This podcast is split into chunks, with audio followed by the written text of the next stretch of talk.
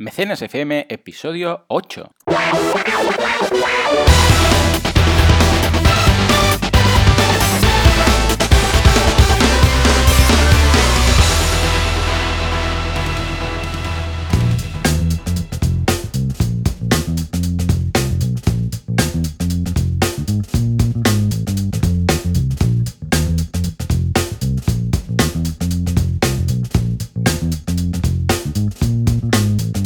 Días a todos. Otra semana más en Mecenas FM con noticias frescas sobre el crowdfunding y muchas campañas interesantes con eh, una temática también muy agradable para nuestros oyentes.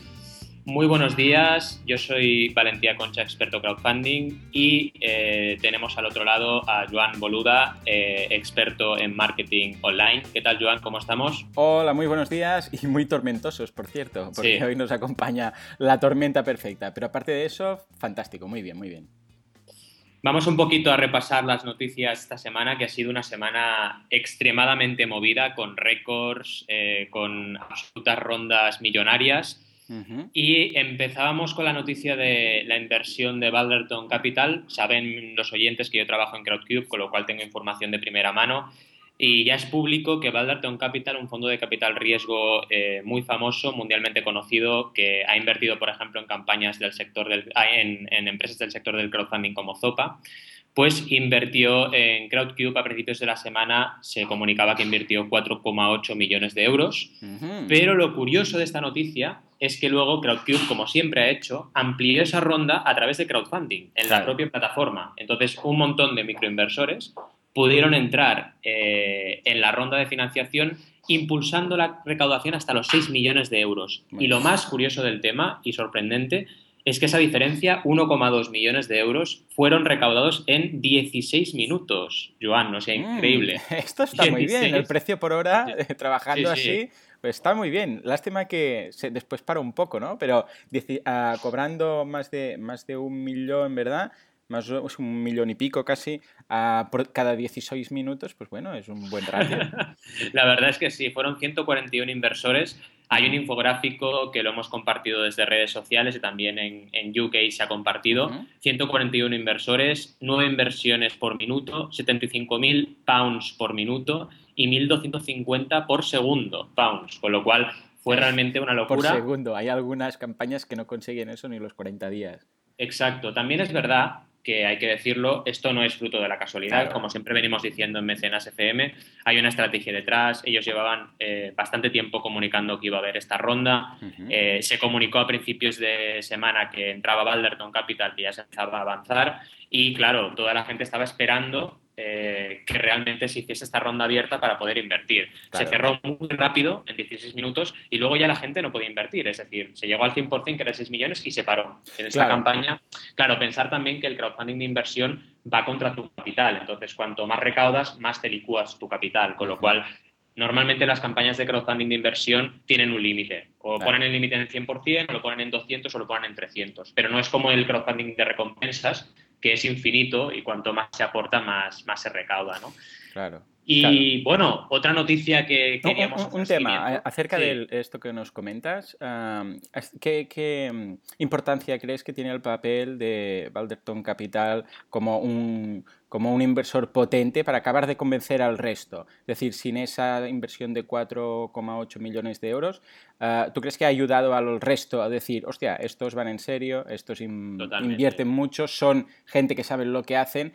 Mm, Es de alguna forma una garantía más para mi capital. ¿no? Totalmente. Gran apunte, Joan, porque es verdad que es un punto clave en crowdfunding esta estrategia de inversor ancla.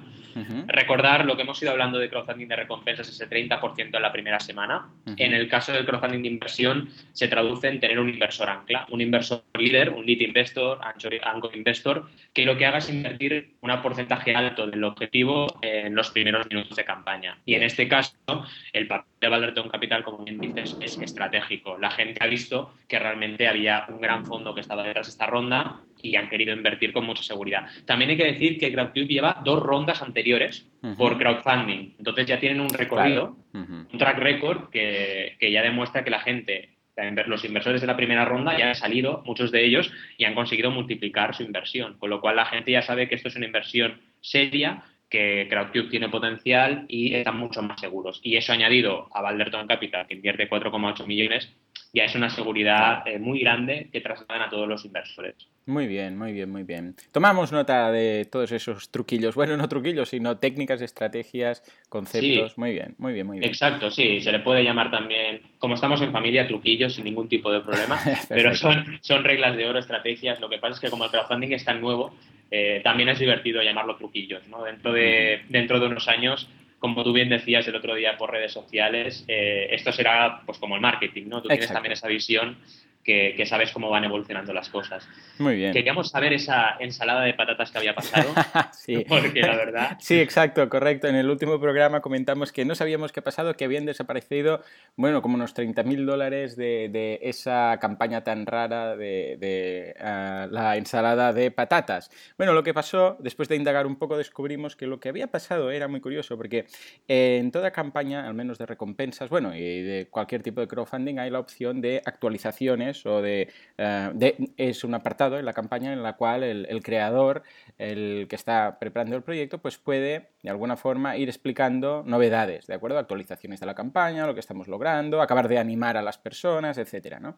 Pues una, en una de ellas, como quien no quiere la cosa, coló, bueno, él decía que estaba en un restaurante, que tenían ahí una ensalada de patatas muy rica y tal, y coló el enlace del restaurante y además un enlace que no bueno, el del restaurante, mira, aún estaría un poco justificado. Pero después, mm. además, tenía otro enlace hacia un estudio fotográfico, que dijo que ese estudio fotográfico le ayudó a hacer la foto de la ensalada de patatas que hizo con su móvil. O sea, imagínate la situación, tú estás con el móvil en el restaurante, haces la foto, además esa foto la, usó para cambiar la, foto de la portada de, la campaña, a nadie le gustó esa foto, a nosotros ya dijimos que, no, no, no, lo veíamos muy, muy como una ensalada de patatas, pues resulta que, dice que esa foto eh, la tomó con la ayuda de un estudio fotográfico que, y también coló el, enlace.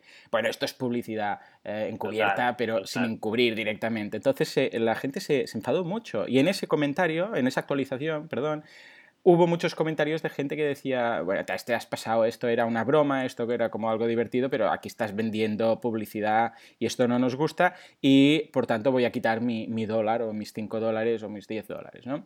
Y eso se repetía varias veces y la gente pues estaba un poco enfadada porque, a ver, esto era un, poco un juego, ¿no? Un divertimento. Es decir, ah, a ver cuándo conseguimos, cuánto llegamos a conseguir con esta con esta tontería, ¿no? Eh, que, bueno, pues también, ¿por qué no? Podemos jugar un poco, no, todo tiene que ser serio, ¿no? Pero en el momento en el cual eh, esta persona que había logrado este punto friki, divertido y tal, empieza a monetizar a través de a, saber lo que le dieron por esos anuncios, pues claro, la hmm. gente dice, a ver, una cosa es divertirse y la otra es que nos tomes el pelo, ¿no? Entonces, Totalmente. empezaron a quitar, a sacar dinero y ahora se estableció, bajó muchísimo, unos 30.000 dólares, un poco más después y ahora, aún así, es una campaña que ha recaudado más de 50.000 dólares, con lo que estamos hablando. Exacto. Ah, interesante decir que hay unos cuantos artículos que mencionan que van a tener que, esta persona va a tener que pagar más de 10.000 dólares de, ah, de impuestos. Ah, claro. La verdad es que esto también es curioso cómo. Eh, a raíz de una broma, eh, se sacan temas a relucir como el coste de las campañas, como tú bien dices, ¿no? De eh, costes fiscales que pueden tener las campañas, eh, gastos de campaña extra por encima de la comisión de las plataformas. Todos estos temas son muy interesantes a tener en cuenta. Y claro, eh, no tenemos que olvidar que esta campaña de la ensalada de patatas, el dinero en realidad no es para nada. Es un dinero que va a recibir ese creador. Exacto, a no ser que se lo gaste todo. No bueno, a ver, a las recompensas de las gorras y camisetas y tal, pero a que no sé que se lo gaste todo en una super macro fiesta patatil, pues... Mm. Exacto, pues realmente va a tener efectivamente un ingreso fuerte y va a tener que tributar por él, ¿no? Porque la gran mayoría de, campañas de crowdfunding de recompensa, recordemos a nuestros oyentes, son para producir algo. Entonces, eh, ese dinero se usa para producir eh, el objeto que se quiere llevar a cabo gracias a la recompensa recaudación, pero en este caso eh, no vale una ensalada de patatas 50.000 dólares, evidentemente. Exacto. Con lo cual tenemos sí, sí. un caso un Tienes poco que hacer números y pensar que vas a tener que pagar impuestos porque eso es como una, como una venta. si no- Sí, sí. Sí, sí, Porque, eh, y en el caso incluso que vayas a gastarte todo ese dinero, calcula que, que- que, bueno, que no todo lo, te lo podrás deducir, con lo que igual después vas a tener que pagar ciertos impuestos. Y si te lo has gastado todo y algunas cosas no son deducibles, de- sí, sí, tendrás tu campaña, pero después igual te, te- te clavan a fin de año con la declaración. O sea que Exacto, tienes que, exacto. tienes que tener un experto ahí que te guíe un poco, ¿vale? Barriendo Claro. un poco para casa, pero tienes que tener a alguien que te, que te cuente. Muy bien, Totalmente. pues venga, ahora sí ya empezamos con... Ay, no, perdón, Con sigue, sigue, ya, Sí, ya sí, tomaba, vamos- ya tomaba Vamos con las campañas. sí. No, bu- buen, buen matiz que haces de- del asesoramiento. Evidentemente aquí en Mecenas FM pues asesoramos a los creadores que nos, que nos escuchan y a, los, y a los oyentes. Y el tema fiscal es un tema muy delicado, que hay que tener muy en cuenta. Cada campaña, evidentemente, tributa con sus características y hay que tenerlo muy presente. Y repasando campañas, eh, yo tengo una línea directa con la cerveza. Quiero hablar de temas cerveceros en crowdfunding. Bien. Y la primera campaña que traigo, que es de, de Kickstarter, eh, es una campaña sobre hacer eh, una, una fábrica de cerveza, pero totalmente casera. Se llama Home Brewing y eh, realmente tuvo mucho éxito porque era una campaña local, no hay que olvidar, aunque recaudó menos que la ensalada de patatas. Vale. 17.000 dólares de un objetivo de 10.000 Es que claro, pero esta gente con un vídeo, claro, e- exacto, y además es curioso, ¿no? Yo soy un poco crítico con la campaña de la ensalada de patatas porque esta gente, estos emprendedores que traigo como primer ejemplo, pues se lo han currado un montón, Claro. tienen un vídeo increíble, eh, han trabajado su localidad para abrir una, una tienda casera de, de brewery, de cerveza, para crear cerveza, Ujú. Incluso tienen un programa de talleres para enseñar a la gente cómo hacer la cerveza en casa, etcétera, ¿no? Entonces es una campaña muy trabajada, con infográficos, con un vídeo increíble y fíjate, han recaudado 17.000 dólares. Ya ves, qué pena. Que realmente no deja de estar por encima de la media. No olvidemos Claro. que la media de recaudación está entre 15.000, 10.000, 15.000 dólares aproximadamente. Y esta gente ha recaudado por encima de la media y ha hecho una campaña muy bien trabajada. Lo que quería destacar sobre todo era eso, la historia que explican detrás del proyecto. Vemos una foto de ellos, de jóvenes, cuando se casaron. Eh, vemos un poco la. eh, porque es una historia de una pareja que quiere montar esta, esta tienda y cómo quieren ampliar la tienda para ofrecer servicios nuevos a su localidad. Y que allí no solo vaya a consumir, a comprar cerveza, sino que puedan ir a aprender a crearla e incluso eh, a crear también eh, diferentes combinaciones para crear cervezas nuevas. Evidentemente la campaña también tiene merchandising eh, y un montón de extras súper interesantes que impulsaron esta campaña al 100% que, y tuvieron más de 277 mecenas que les apoyaron, con lo cual es una campaña destacable del mundo de la cerveza y en Estados Unidos. Luego ya veréis, ya veréis que traigo también dos ejemplos nacionales, porque aquí Bien, el mundo de la bien, cerveza bien. está, está en plena ebullición. Muy bien. ¿Y qué nos traes tú, Joan? Pues mira, antes de venirnos a- al continente, seguimos, eh, tomo relevo y sigo en Estados Unidos porque hoy traigo campañas históricas, ¿vale? Son de crowdfunding, pero a su vez no son del crowdfunding típico que, que todos eh, conocemos, sino del inicio del crowdfunding o de crowdfunding alternativo. ¿A qué me refiero? Que no están en una plataforma como tal, ni en una web, sino que el concepto estaba ahí. Entonces, te las voy a plantear, seguramente algunas ya las conocerás como, como experto del tema, pero para que tú me valides si realmente podríamos considerarlas crowdfunding, ¿vale? La Mm. primera es la, la campaña eh, que se utilizó, es muy curioso esto, para eh, poner en pie la Estatua de la Libertad en Nueva York, ¿de acuerdo? Resulta que la Estatua de la- Libertad era un regalo que hizo Francia, ¿de acuerdo?, a Estados Unidos, pero nos la entregó desmontada, ¿vale? O sea, se la entregó desmontada. Iba rollo Ikea, ¿no? Llegó pues Sí. un trozo de cara, un trozo de, de la antorcha, tal, pero era rollo, bueno, ahora tú te la montas, ¿no? Porque claro, llevarla montada era bastante complejo. Además, se necesitaba montar un pedestal del copón para después poner la, la- la estatua encima, ¿no? ¿Y qué pasaba? Que no tenían un duro, porque se lo gastaron todo, ¿vale? Tuvieron un montón de guerras y claro, no tenían dinero. Entonces empezaron a recaptar, ¿vale? Dijeron, en 1882 empezaron a recaptar dinero y les falta, bueno, tenían que recaptar más o menos unos 150.000 eh, dólares, ¿vale? Ah, el gobernador dijo, bueno, voy a poner yo de, de New York, dijo, voy a- vamos a poner 50.000 nosotros, ¿vale? Pero claro, faltaban 100.000 euros. Mm. Y los políticos, para variar, pues no se ponían de acuerdo, de acuerdo, el Congreso decía que, que no se podía invertir en eso, algunos que sí, el- total, que lo tenían ahí parado y, y estaba ahí la, la- la estatua pues desmontada sin saber qué hacer, ¿no? hasta que Joseph Pulitzer, que, es el que dio el, nombre precisamente a los premios Pulitzer, ah, que era el, jefe, el creador, el fundador del periódico The Wall, ¿de acuerdo? En New York, pues se le ocurrió hacer la primera campaña de crowdfunding así masiva como conocemos, ¿no? Y este tío, que, que era pues una persona muy válida, dijo, calla, voy a emplear, seguramente pensó, voy a emplear la regla GTA, ¿de acuerdo? De las recompensas. Porque, ¿qué pasaba? El tío dijo, lo que voy a hacer es lo siguiente, voy a dedicar ah, primero cuatro páginas, las cuatro primeras páginas del periódico a hablar de este tema, voy a, lanzar esta campaña, voy a poner un objetivo que son 100.000, ¿vale? 100.000 dólares, necesitamos esto exactamente. Ah, es decir, que hasta entonces no, no, se, se, pedía dinero, pero no se pedía exactamente lo que se necesitaba ni nada, se pedía a los ciudadanos. Entonces este dijo, voy a pedir 100.000 euros y además voy a dar recompensas. ¿Cuál era la recompensa? La recompensa era aparecer en el periódico, o sea, dar las gracias, esa recompensa que tanto te gusta, y eh, poner en la persona, pero si tú, por ejemplo, querías decir, pues, para ayudar al país, pues te lo ponían. Para ayudar al país, de Pepe, bueno, Pepe no, pues John Smith, seguramente habría alguno. O eh, podías hacerlo a nivel eh, personal o a nivel de empresa o organización, si eres una organización también. Entonces empezaron pues así.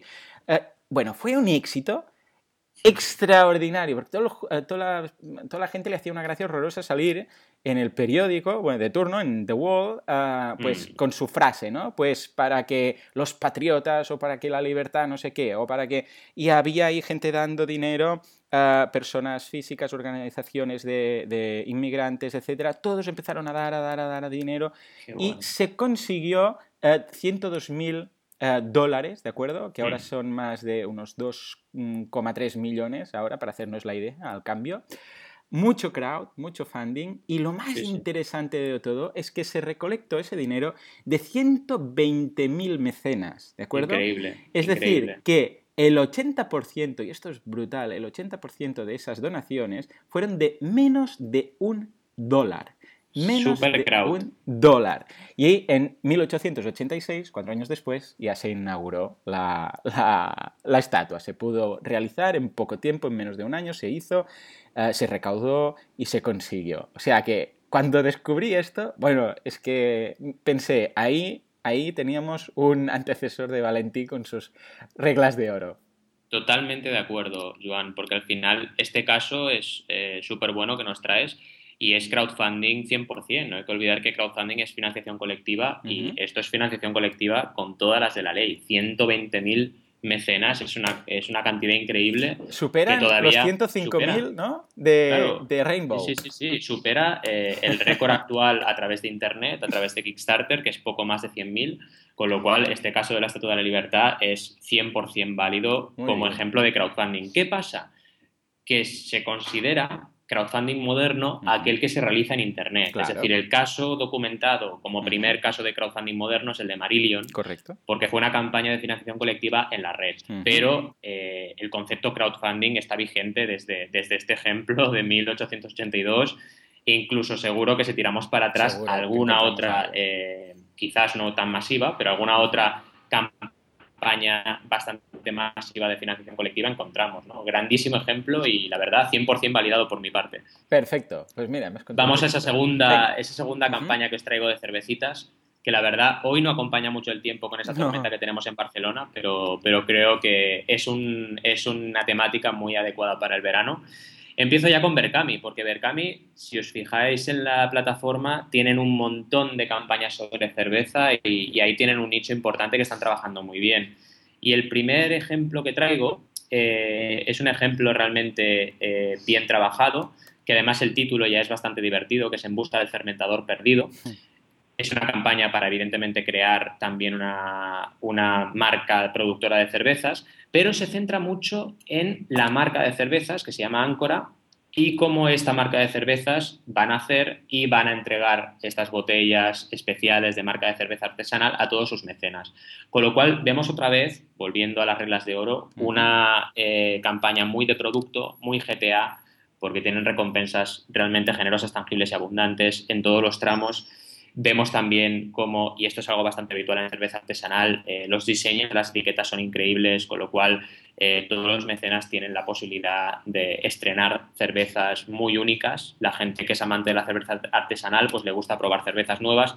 Y la posibilidad de participar en una campaña de financiación colectiva para que se cree eh, una marca nueva de cerveza es algo que atrae mucho a esta comunidad de amantes de la cerveza artesana. Y esa es una de las claves, pensar que esta campaña si tú miras el vídeo de campaña, tampoco es un vídeo demasiado explicativo. Es un vídeo donde se ponen a hacer el graffiti que va, que va a adornar parte de las instalaciones de, esta fábrica de cervezas. Y ya está. Eh, tienes que empezar a leer para informarte sobre la campaña. Está muy bien hecha, la descripción escrita de la campaña, eh, salen los creadores de la campaña, explican su historia, con lo cual está muy bien detallada, pero así como en muchas campañas el vídeo es imprescindible, aquí no ha sido tan necesario y eso sobre todo es porque hay una comunidad detrás que ha impulsado esta campaña desde el principio. 141 mecenas, 7.150 euros recaudados de un objetivo de 3.000, es decir, más que doblaron su objetivo. Eh, y es un caso que yo destacaría sobre todo el, tema de las recompensas muy tangibles y de cómo la gente pues, quería participar desde el primer momento y vemos aquí eh, recompensas incluso para marcas que puedan comercializar su, para marcas comercializadoras, perdón, distribuidores que puedan distribuir esta cerveza eh, y realmente también una, una, iniciativa muy interesante que lo llaman el autobús de la birra, donde hacen una excursión eh, todos los amantes de la cerveza y hacen una experiencia libre, con lo cual también eh, veíamos producto ampliado, no solo la propia cerveza y packs de cerveza, sino también una experiencia y lo que decíamos, ediciones limitadas, especial restauración también para que restaurantes pudiesen participar en la campaña y, y, recoger un pack de cervezas para probarlas en su restaurante, etc. Una campaña realmente muy bien trabajada. Muy bien, muy bien. Eh, el tema de las cervezas, la verdad es que sí, que últimamente, eh, bueno, durante este año, también el mundo del marketing online he tenido bastantes clientes que están eh, em, también con sus marcas propias, webs de cervezas artesanas, etcétera. O sea que es curioso ver cómo la, como el día a día, o sea, las noticias y las tendencias de fuera del, mm, externas al crowdfunding en sí, también llegan al crowdfunding. Y en el momento en el que hay una, una moda, una tendencia o en la economía gira hacia un sector, también se nota a continuación en el, en el mundillo crowdfunding, como comentas tú, mm. pues con este tipo de, de campañas de, especializadas en sectores concretos. Es decir, que cada vez ve cada vez más vemos que el crowdfunding y la, y la cultura actual y lo que nos encontramos en nuestro día a día cada vez van más unidos. Muy bien. Totalmente. ¿Y qué nos traes ahora? Pues mira, volvemos a las grandes construcciones, en este caso algo que nos eh, toca más de cerca, que es eh, la Sagrada Familia. ¿De acuerdo? La Sagrada mm. Familia da muy pocos datos, he tenido que rascar bastante. Ah, pero para hacernos la idea, ah, el funcionamiento de la construcción de la Sagrada Familia es también a través de donaciones, ¿de acuerdo? Es decir, que se financia todo lo que es la construcción a través de las donaciones de las personas que quieren contribuir, ¿de acuerdo? Los mecenas. Y también, evidentemente, a través de la venta de entradas, ¿vale? Ah, algunas cifras que he podido encontrar es, por ejemplo, que hace un par de años, en 2012, la inversión en obras fue de 18 millones, ¿de acuerdo? Ese año, 18 millones de euros que se gastaron y que este año, ah, en el 2013, el año pasado, se recaudaron 30 millones de euros. y es un poco la, la, media de estos últimos años que se están consiguiendo. Es decir, que calculamos aproximadamente que deben ser aproximadamente unos, uh, sí, debe ir de 18 a 20 millones uh, con las entradas, ¿de acuerdo? Y el resto uh, con las donaciones de los, de los, bueno, de los donantes, de los mecenas, de como lo quieres llamar, ¿no? Entonces, claro, aquí evidentemente vemos que hay mucho crowd, mucho funding, mucho mm. funding. Entonces, una vez más, vemos que hay Em, dos, dos mm, fuentes de financiación, los dos son a través de los posibles mecenas. La primera sí que es más clara que podríamos considerar quizás crowdfunding, porque es gente que viene y da dinero a cambio de nada, de hecho. Exacto. Y después hay el tema más monetizable, por decirlo así, porque hasta qué punto podríamos considerar que esa visita, de acuerdo al templo, es una recompensa. Eh, porque claro, muchas veces, de hecho, la recompensa es simplemente la compra de ese producto. ¿no? Entonces estamos en esa línea. ¿Cómo, lo verías en este caso? Yo creo que aquí, a diferencia del caso primero que nos traías, eh, la diferencia sobre todo es que quizás el turista o la gente que viene a visitar la Sagrada Familia no es consciente de que con su aportación, con su, su, entrada, está ayudando a acabar de construir el templo. Esta es la clave, ¿no? Y creo que aquí tienen una oportunidad el Ayuntamiento de Barcelona tiene una oportunidad para hacer que la gente se sienta muy parte de la construcción y de la, del acabado de la Sagrada Familia, que lo sabemos los barceloneses y los catalanes, pero la gente de fuera no es demasiado consciente. Y yo creo que cuando la gente, si la gente tomase conciencia de ello, sería realmente muy potente. A lo mejor por un tema de, bueno, típico, ¿no? Eh, eh, memoria a lo mejor eh, anclada en el siglo XIX, eh, les da un poco de miedo ponerlo tan evidente, ¿no? Pero es, es, una obviedad que si la gente es consciente de ella, yo creo que todavía responderían mejor, porque es una manera de, de alguna manera, hacer un ejercicio de transparencia, que es muy, muy, típico del crowdfunding. Exacto, eso es lo que veo un poco incompatible. Y ellos no quieren, no quieren, pues claro, Exacto, al final pues tendrían opinión pública que se les tiraría encima, ¿no? Pero sí que otra vez más es un ejemplo de crowdfunding, sin ninguna duda, porque la gente, aunque sea sin darse cuenta de ello, colaborativamente está ayudando a que se acabe la, Sagrada Familia. Yo, seguro que te acuerdas, cuando era más pequeño, me acuerdo que decían, se va a acabar en el 2070. y yo, ostras, no la voy a ver acabada. Pues me parece que sí, ¿no? Porque con el boom del turismo eh, se está consiguiendo acabar.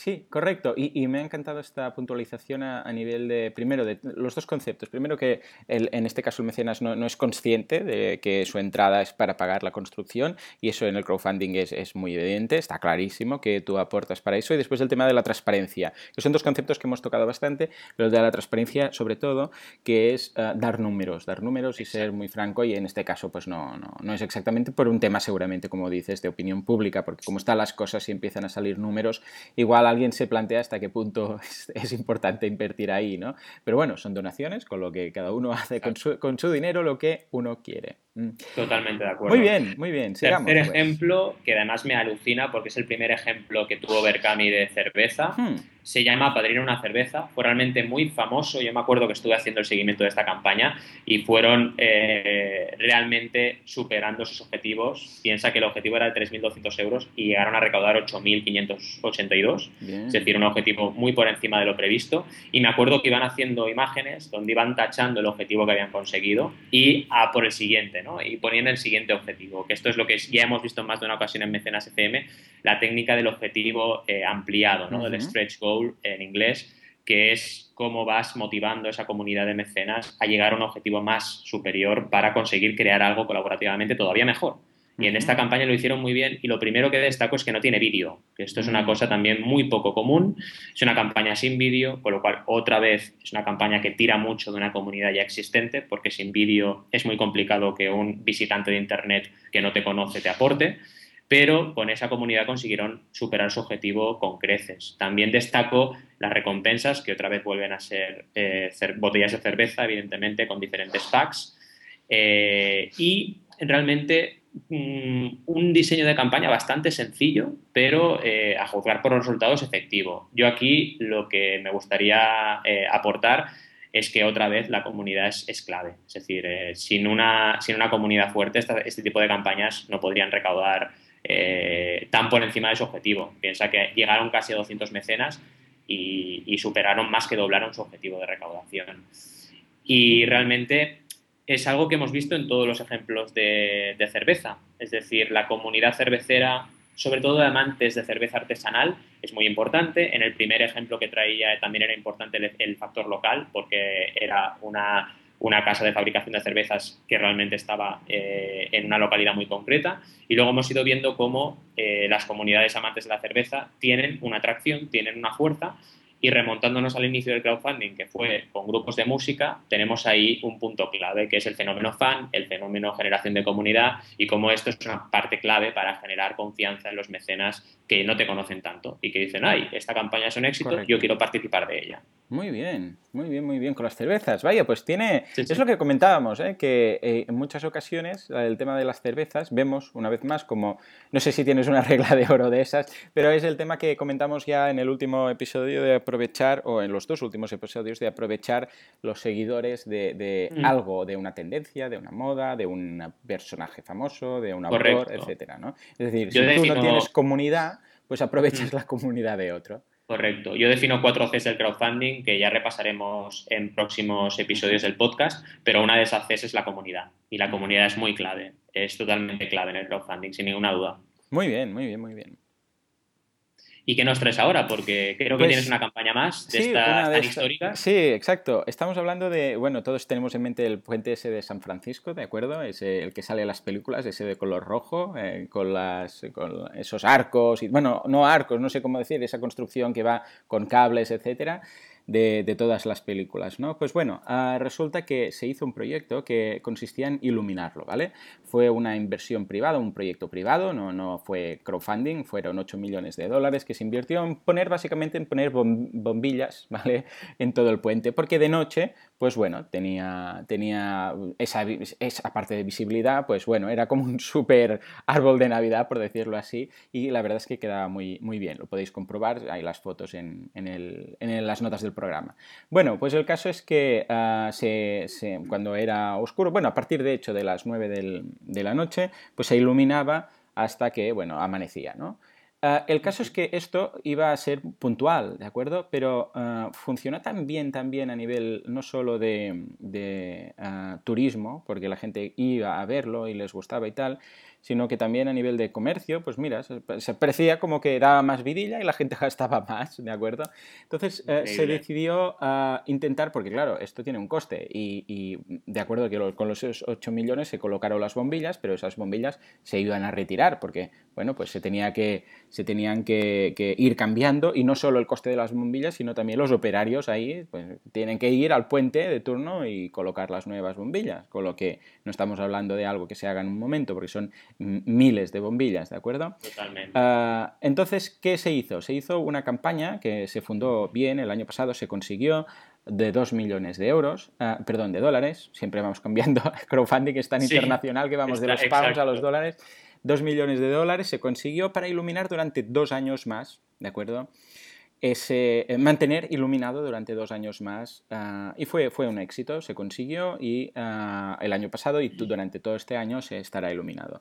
Y ahora lo que ha hecho, así, de hecho hay 25.000 luces, para que nos hagamos la idea, o sea, son muchas, ¿vale? que, que, no estamos hablando de cuatro lucecitas. Con lo que ahora que se ha, se ha hecho, se ha pedido a ver si se podría, ah, han hecho esa, esa se fundó correctamente, ya lo tenemos asegurado, y ahora lo que se ha pedido ha sido ampliar ¿de acuerdo? Hasta el 2026, ¿de acuerdo? esa, esa, iluminación.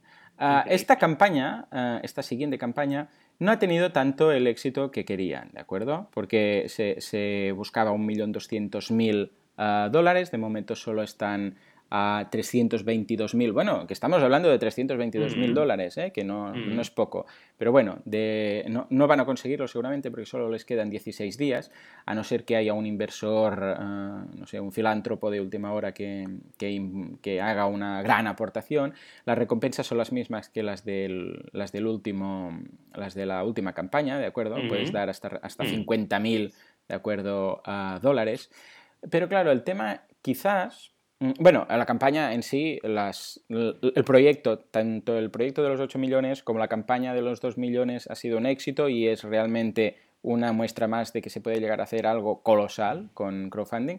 Pero en este caso creo que un poco la, ah, la campaña, el problema que ha tenido es que se ha planteado como una campaña, y, y si me equivoco, pero que no hay una pinta como de finalización de la campaña que digas, bueno, mm. vamos a dar esto y ya tenemos esto para siempre o ya lo tenemos hecho, ¿no? Sino que es rollo, bueno, ahora otra para, para hacerlo hasta 10 años más o ahora otra para hacer... Y claro, la gente se plantea, bueno, ¿y, entonces qué? O sea... ¿Cuándo vamos a acabar? Claro. Sí, en algunos casos sí, porque, porque, me mm. contaste eh, eh, una campaña del, del, la del videojuego, la que lleva, no sé, mm. como 45 millones de, dólares más o menos recaptados, ¿no? Ah, sí pero esa ya está planteada como una campaña infinita, ¿no? Yo creo que aquí se han pasado de revoluciones, ¿no? Hmm. Me encanta el ejemplo que has traído, de verdad, no lo conocía y me parece súper, súper interesante. Y aquí está la clave, lo estabas diciendo tú, es decir, la comunidad tiene un máximo, es decir, tú vas trabajando tu comunidad, tú lo has dicho, primera campaña con éxito, segunda campaña con éxito, pero la tercera ya no han llegado. Es decir, ya no tienen suficientes, eh, suficientes personas en su comunidad alrededor de su, de, su, de su causa como para poder llegar al 100%. Y hay otra cosa muy importante, que es lo que tú decías de cuándo se acaba esto. Es decir, ahora ya está en el 2026 podrían quizás haber dejado descansar un poco el objetivo y decir, oye, esperemos cinco años y hacemos otra campaña de, contribución cuando la gente ya vea el resultado, cuando la gente vea que gracias a ellos han tenido las luces encendidas durante, durante dos, tres, cuatro años, volver a hacer otra campaña de financiación. Pero hacerlas tan seguidas y con objetivos cada vez más ambiciosos, pues tiene este riesgo, que es que ahora les quedan 16 días han recaudado 300 y poco mil dólares de un objetivo de 1.200.000 y sinceramente, si seguimos las reglas de oro, dudo que lleguen al 100%. Claro. Y esta es la clave al final, trabajar muy bien la comunidad. Realmente uno de los ejes conductores del podcast de hoy ha sido la comunidad, lo hemos visto. Y la comunidad también tiene un máximo, es decir, tú tienes que calcularte muy bien hasta dónde puedes llegar y no estar todo el rato quemando esa comunidad porque llega un momento que no vas a llegar al objetivo que te plantees. Una cosa importante o curiosidad de esta campaña es que está, es una campaña hecha en la propia página web de del proyecto, pero está, eh, está trabajada por CrowdTilt que es un servicio de eh, creación de campañas de crowdfunding en tu propia web. Muy bien, muy bien, muy interesante. Es lo que comentábamos en el programa de Juan Palomo. sí, correcto, correcto. La verdad es que hemos tenido un, un podcast súper, súper interesante. Esperamos que los... Sí. sí. esperamos que los oyentes nos, nos, hagan sus consultas y nos pregunten sus dudas. También en mecenas.fm tendrán todo el podcast y todos los enlaces de hoy, los que se puedan, porque evidentemente los de la Estatua de la Libertad, pues tenemos, como tú bien dices, tu trabajo de investigación, pero quizás podrías hacer algún post al respecto para que los oyentes puedan consultar todos los datos interesantísimos que nos has traído. Pues sí, sí, sí, sí, correcto, lo haré. Y nada más, bueno, un placer estar otra semana con nuestros oyentes y nos vemos en mecenas.fm y hasta la semana que viene. Gracias.